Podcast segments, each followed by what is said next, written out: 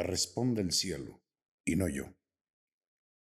Diego Fernández de Ceballos. Milenio, abril 26 del 2021. Protestó cumplir y hacer cumplir la Constitución. Y ahora, al ser violada en su beneficio, pues que respondan otros, no él. Como no ha hecho ni pedido nada para sí, no se siente gallo, amarrador, ni dueño de esa pelea. Es un hombre educado. Jamás le escucharemos exabruptos, vulgaridades o improperios, como los del tartufo tropical. No, él es refinado, conspicuo, con sabiduría jurídica, habilidad dialéctica y larga trayectoria de litigante y juzgador. Dice que a los jueces se les conoce por sus sentencias, y como estará impedido de participar en la discusión y votación que se dará en la Corte sobre el transitorio que lleva su nombre, él está tranquilo, evadiendo la responsabilidad de lo que sucede. Sus pares serán quienes rindan cuentas. Él solo será, eventualmente, el beneficiario.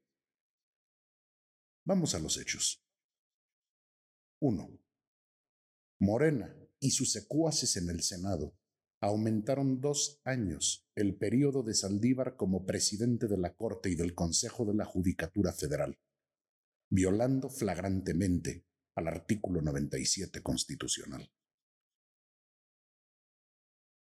2.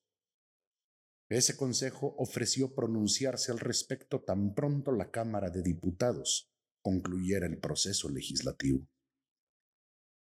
3. El Foro de Constitucionalistas de México alzó la voz en contra de tamaño atropello, y la Asociación Nacional de Magistrados de Circuito y Jueces de Distrito instaron a los diputados a corregir la evidente transgresión constitucional. 4. Los diputados mascotas desoyeron esos reclamos y aprobaron el dictamen, obedeciendo a su amo.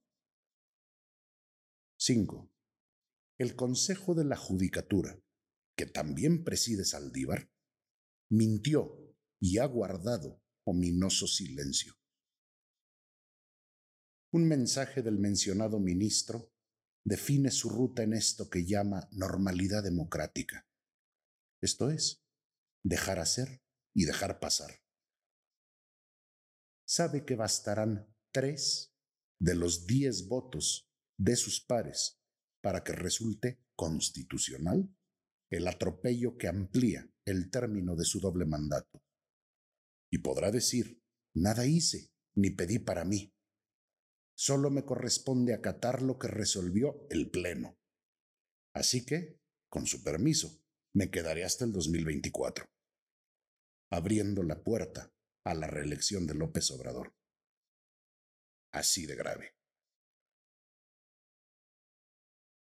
Ha dicho que no podrá intervenir en la discusión y resolución del caso, porque el transitorio es para él. Y si de verdad quiere defender la división de poderes y la autonomía del que preside, evitándole mayores daños, bien puede declarar, sin tardanza ni subterfugios, que los cargos que recibió de sus pares no son prorrogables por nadie, bajo ninguna circunstancia pues así lo establece la Constitución. Ser prudente y respetuoso ante lo que decidirán tres de diez ministros no lo honra. No merece el respeto ni la confianza de miles que integran el Poder Judicial de la Federación, ni de los demás juristas de México y del mundo, consúmese o no ese pestilente atraco. El ministro no debe ignorar que la mucha ambición suele ir acompañada de poca vergüenza.